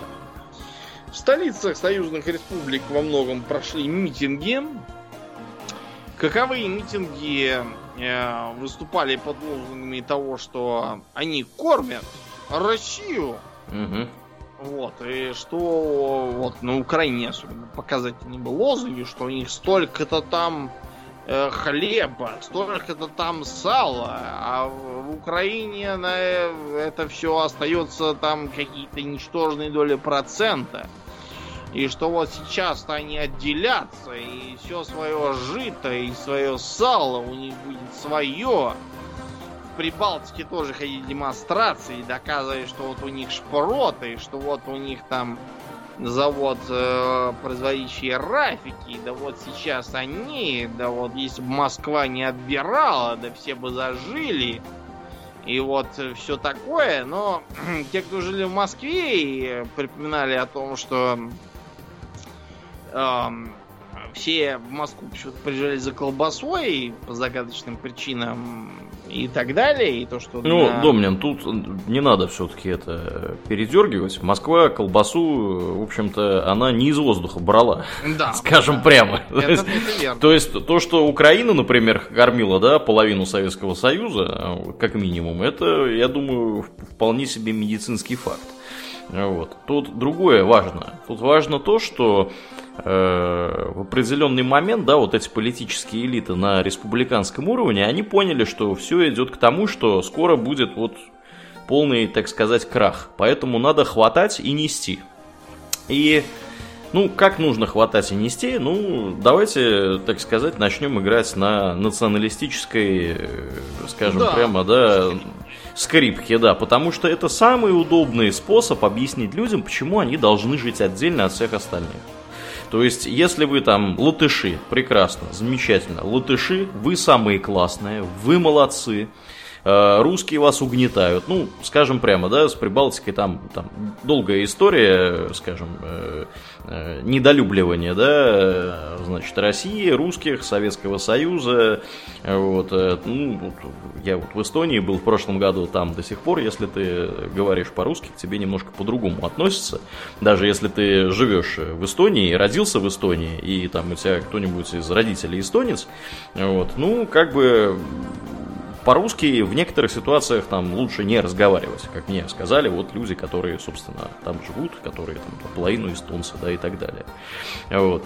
Но, тем не менее, это самый простой способ объяснить людям, что мы должны жить отдельно. Ну, а почему мы должны жить отдельно? Не только потому, что мы там латыши, эстонцы, я не знаю, азербайджанцы и так далее.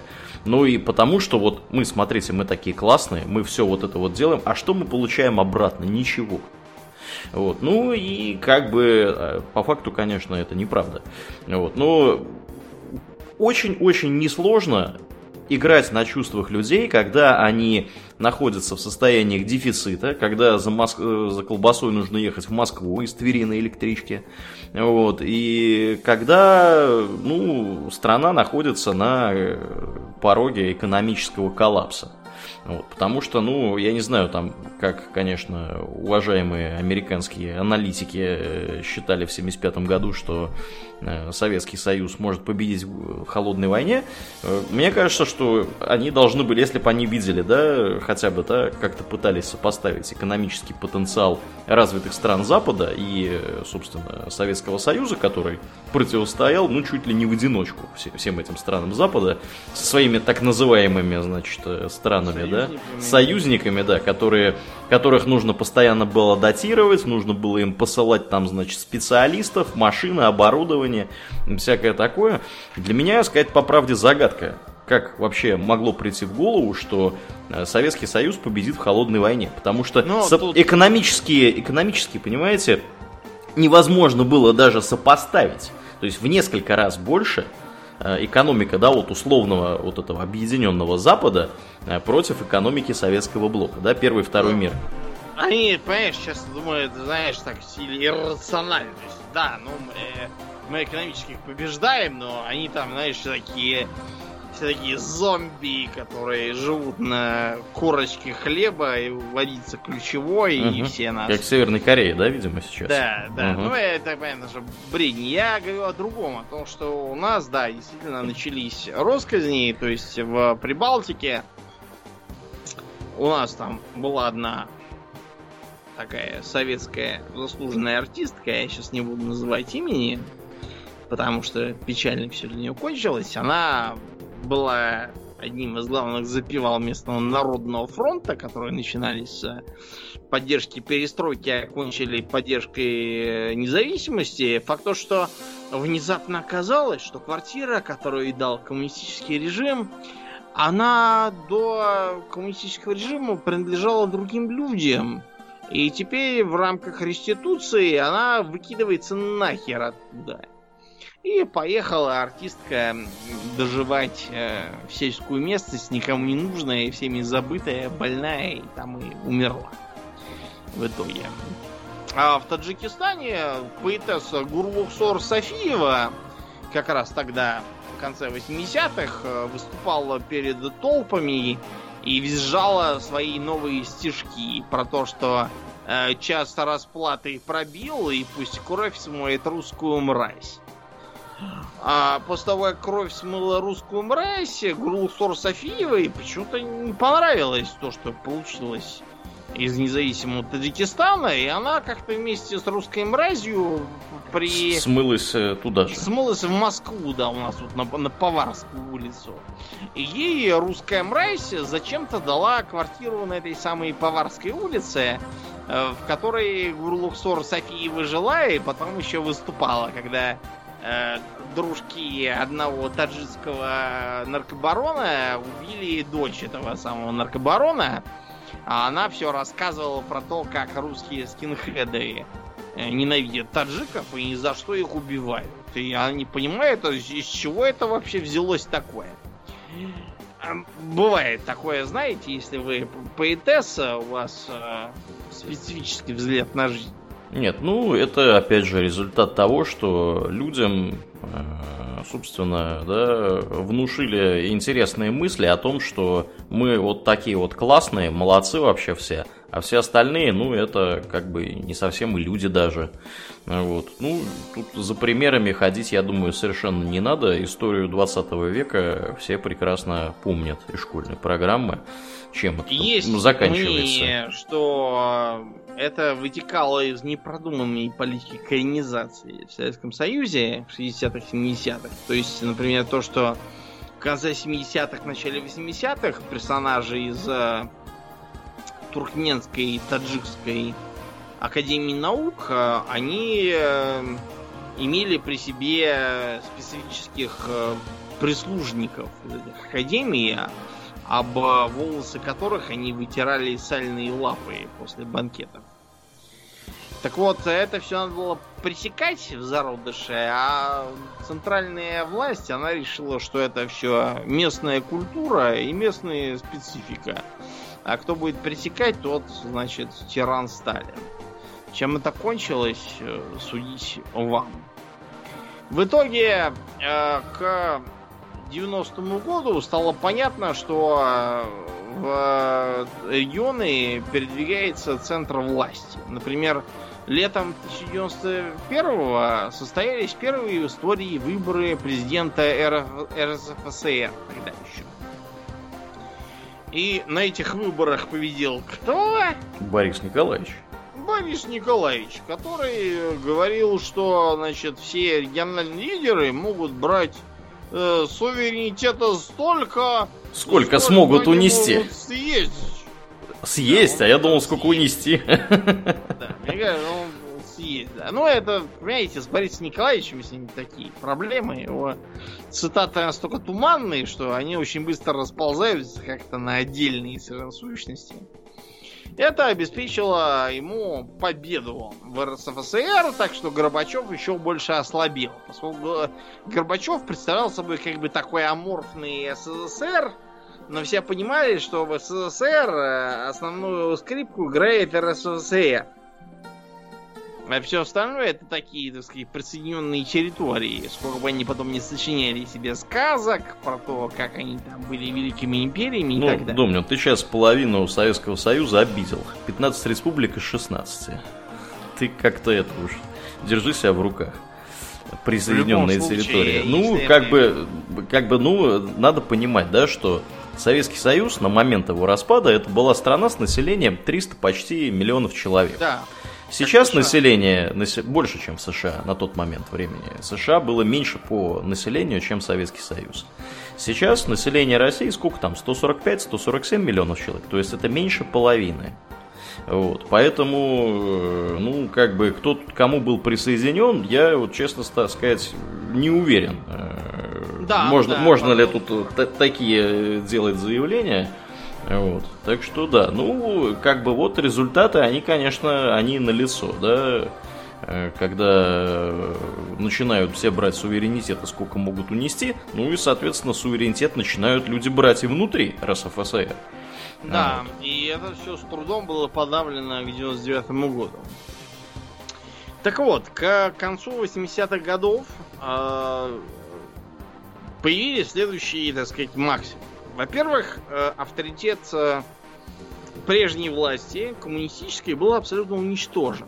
Поскольку появились всевозможные э, вот эти вот публикации про то, как Сталин там чего, как Берия каких школьниц трахал, что Ленин там еще чего-то был не то. Короче, всех, всех совершенно разоблачили все оказались негодяями полнейшими. И понятно было, что на этой негодейской основе строить государство нельзя.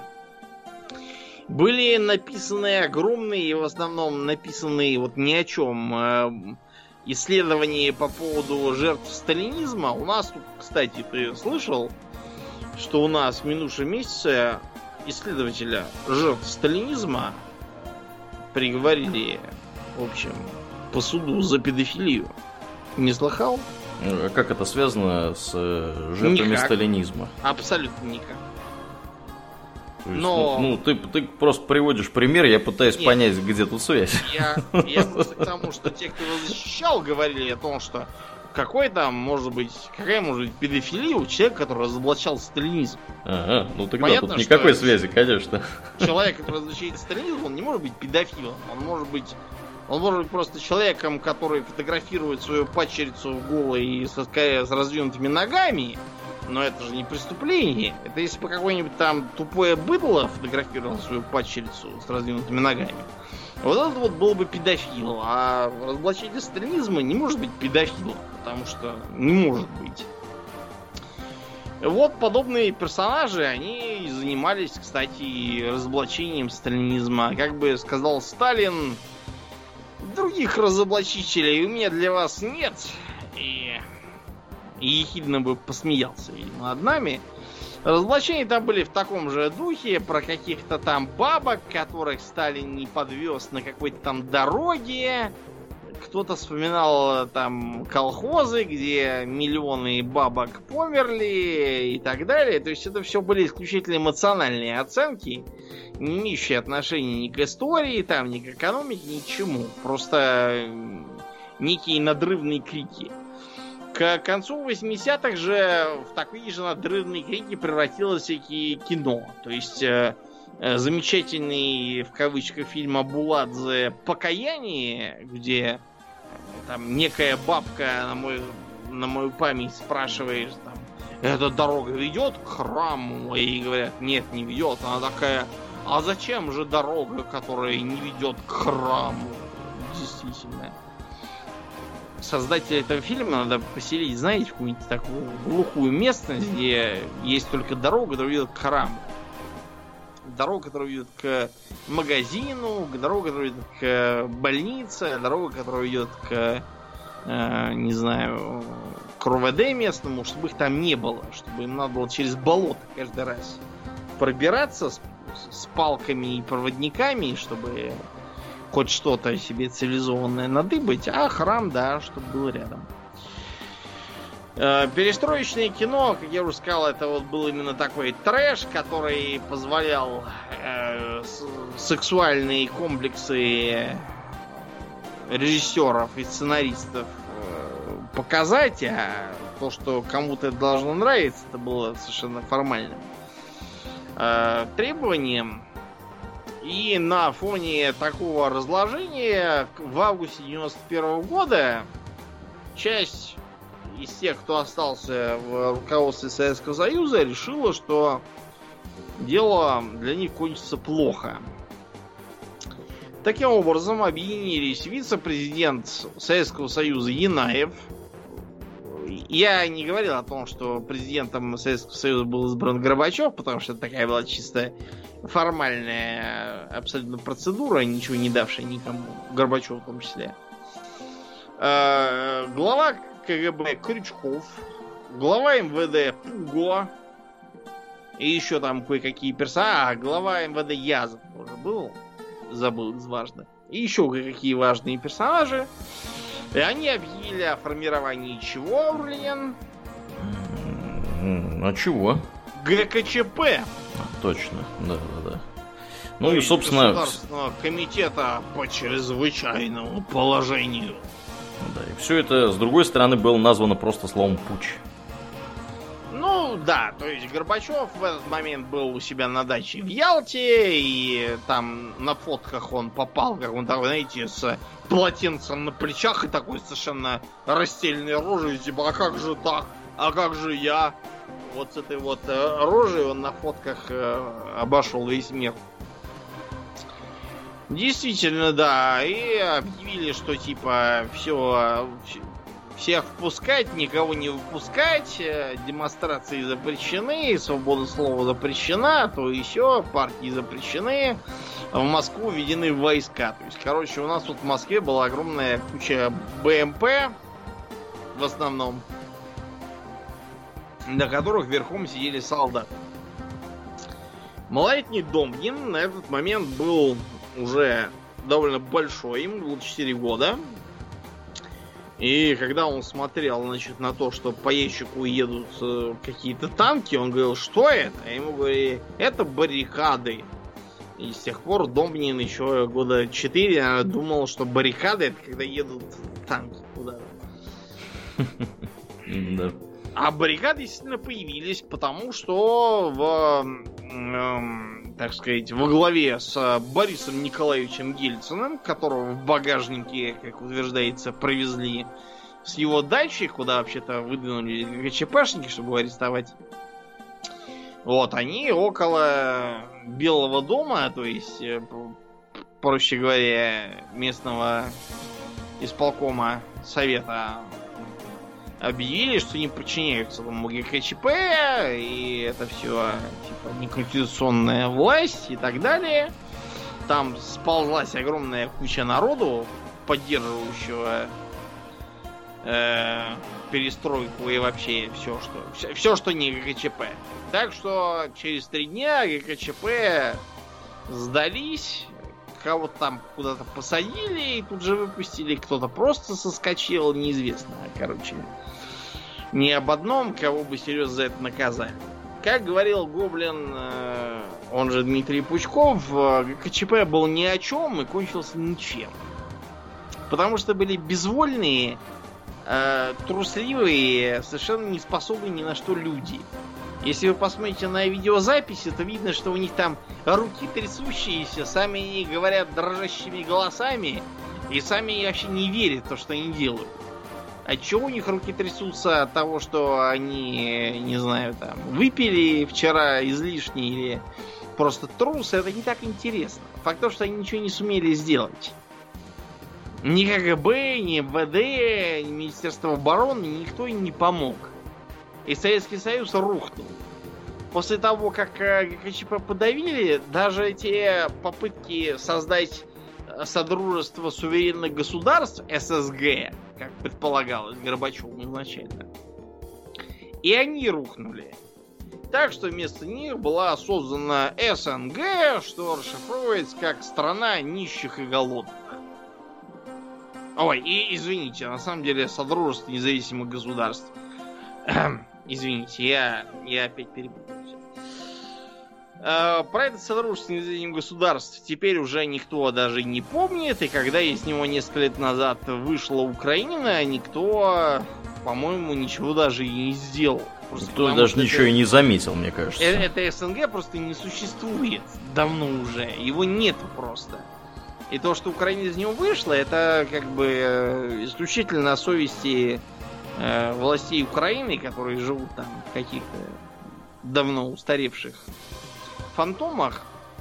А сейчас этого СНГ нету. Сейчас есть э, объективная реальность, в которой э, Советский Союз был распущен, а когда э, при, президент э, Советского Союза Горбачев пришел в свой офис, его оттуда просто выкинули и сказали, что все признали свою независимость, а он теперь не нужен. И Горбачев ушел ногами оттуда. И началась новая реальность. Об этой новой реальности вы все можете судить по тому, что вы видите за окном. А на сегодня все. С вами были Домнин.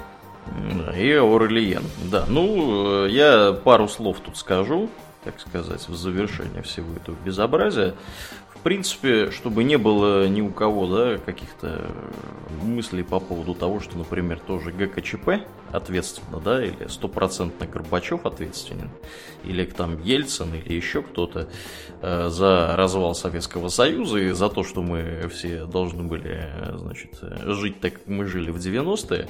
К сожалению, ну, все действующие лица в этой истории, они, скорее всего, э, скажем прямо, сильно на ситуацию повлиять уже, скорее всего, и не могли. Потому что... Э, случилось то, что случилось. Да, это были объективные процессы, это были объективные, скажем так, экономические процессы. То есть Советский Союз долго тягался со всеми на почве так сказать, э, военно-технической, на почве поддержки всяких государств разнообразных, которые э, быстро просекли, что можно, так сказать, прикинуться советской страной, да, социалистическим государством и э, запрашивать помощь у Советского Союза. Различного рода, денежную, технику, машины, специалистов и так далее.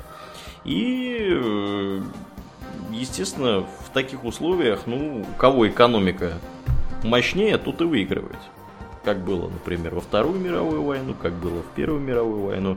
Как только у вас несопоставимые получаются по экономическому потенциалу страны, вот, готовые бодаться друг с другом до конца, э, перебодает та, которая просто сильнее экономически. И Советский Союз, ну, он бодаться объективно не мог играть на том же поле, на котором играли э, страны Запада.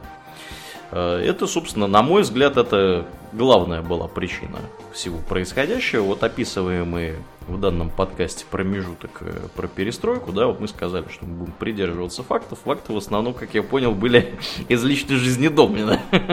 Вот, как он там смотрел по ящику на баррикады, вот, и так далее. Э, ну, ну почему только из Я, например, часть из них из своих учебников, которые я вот в средней школе да. в университете изучал. Да, еще много анекдотических примеров я сегодня услышал.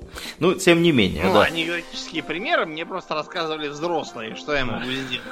Притвориться, что их не было? Да, да, да. Тем не менее, вот перестройка, она является заключительным этапом да, жизненного цикла советского государства. Э, и, э, в принципе, сказать, что это что-то такое прям сильно неожиданное, к сожалению, нельзя. Потому что после того, как у нас начались всякие брежневские застои, э, стало примерно понятно, куда все катится.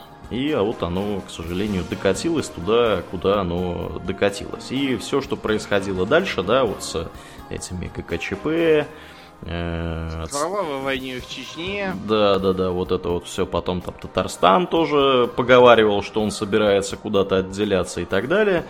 Э, это все закономерные результаты того, что людям, при всем при том, что в Советском Союзе образование было одним из лучших в мире, да, как у нас любят нам напоминать, Э, некоторые граждане, что, скорее всего, действительно соответствует реальности. Э, при всем при этом население, оно оказалось очень податливо для вот этих идей э, того, что мы там татары самые лучшие, мы я не знаю, русские самые, мы узбеки самые лучшие, кто угодно, да, то есть я тут никого не хочу обидеть. Примерно так все про себя думали, да, вот у нас там анекдоты про Чукч, смотрите, какие Чукчи тупые, а мы русские молодцы. Вот, а попробуйте поместить там того же самого Чукчу и русского, да, в тундру и поглядите, кто быстрее помрет. Я вас уверяю, русские там загнется гораздо быстрее, чем тот же самый Чукчи. Вот, э, потому что Чукчи просто вот в этих условиях все, все время обитал, и он прекрасно знает, как это, как это работает, как там выживать. Вот, об этом почему-то все забывают. То есть мы тут никого не хотим обидеть по национальному признаку. Вот. Э, мы, более того, придерживаемся мнения, что люди примерно все, э, примерно везде одинаковые, и пытаться разыгрывать какие-то национальные карты, ну, это, э, скажем да, так, это довольно... Для довольно... интересов элит. Да, да, да. То есть, ну вот, к сожалению, произошло, если кратко, да, говорить, произошла, э, скажем так, Советский Союз надорвался экономически, и этим воспользовались люди, которые находились у руля, причем у руля как в союзных республиках, так и в более мелких да, образованиях, муниципальных, там области, не знаю, там города, регионы, мэры, все такое. Вот. Э, кроме того, мы все помним, как проводилась приватизация, да, и кто поимел э, с этого, так сказать, бенефиты. То есть, э, в основном, люди, которые стояли в главе крупных промышленных предприятий, да, советских, они быстренько подсуетились и стали собственниками, да, основными акционерами и так далее, потом превратились в олигархов. То есть люди, стоявшие во главе различного рода социальных э, и экономических институтов, они незамедлительно воспользовались ситуацией, и мы получили с вами вот сперва 90-е, потом 2000-е, и вот теперь вот современное состояние, э, что в России, что в союзных республиках бывших. Вот. Ну, то, что происходит э, в союзных республиках, да, и то, что происходит в России, я думаю, у всех, э, так сказать, наглядно видно э, на экранах телевизоров, мониторов, да, компьютеров, интернет, всякое такое. Все прекрасно понимают, чем чем все закончилось, что происходит. Постоянно происходит дележ каких-то там кусков земли, кто-то у кого-то чего-то там отнял, кто-то на что-то претендует, эти не любят тех и так далее. То есть... Никто не любит турок месхетинцев. Да, да. Этих вообще все ненавидят, люто бешено. Вот. Даже просто турки. Кстати, кстати, да, это вот тоже парадокс, но тем не менее, да. То есть, э, вот такая вот неприглядная, к сожалению, э, картина, э, неприглядная часть нашей с вами общей истории. Ну, мы, конечно, тут могли бы заниматься оценочными суждениями, но я думаю, вы уже поняли, да, из изложения Домнина, что Домнин, скажем так, немножко предвзят вот, в описываемых событиях, да, и ссылается на одного небезызвестного политического деятеля времен э, Второй В основном мир... Домнин да. ссылался на учебник по истории Российской Федерации. Нет, понимаешь, в чем дело, Домнин? Можно рассказывать все, вот как в учебнике написано, а можно рассказывать все э, с оценочными суждениями. Ну, я тебе это, так сказать, не в обиду, но тем не менее, да, то есть я просто хочу вот что сказать, что это с вами, это наша с вами часть истории. Мы можем по-разному к этому относиться, но э, вот как бы надо понимать, что вот произошла большая задница, можно сказать. То есть сперва сперва с перестройкой, потом, значит, с 90-ми.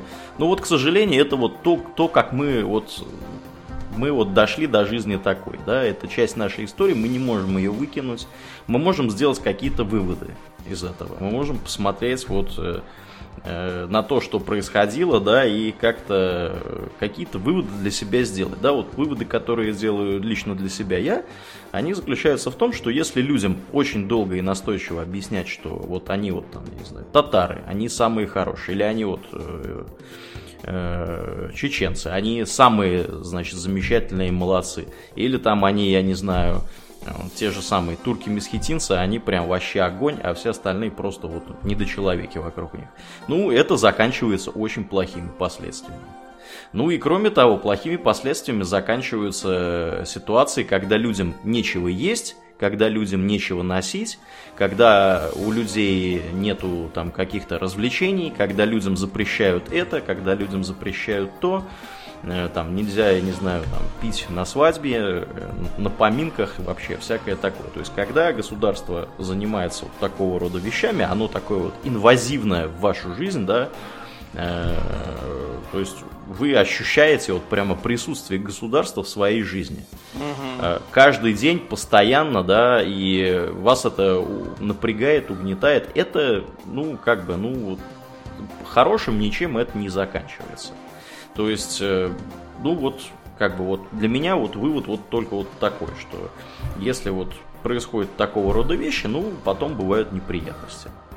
Э, скорее всего, из этого можно какие-то еще сделать очень умные выводы, но вот у меня вот это вот то, что вот я вам могу сказать вот на данный момент, да, по, по поводу всего происходящего. Ну и, в общем-то, да, я думаю, что с темой перестройки мы, слава богу, разобрались. Mm-hmm. Вот, э, посмотрим, может быть, мы что-то что еще осветим, примыкающее к ней. Вот. Ну, вот такой вот, к сожалению, невеселый получился у нас в этот раз выпуск, скажем прямо. Э, те, кто смотрел за окно, они, в принципе, могут понять, почему он не веселый. Да, ну, я думаю, что большая часть наших слушателей, она либо жила в это время уже, либо, либо наслышаны от старших родственников mm-hmm. о происходящем, да.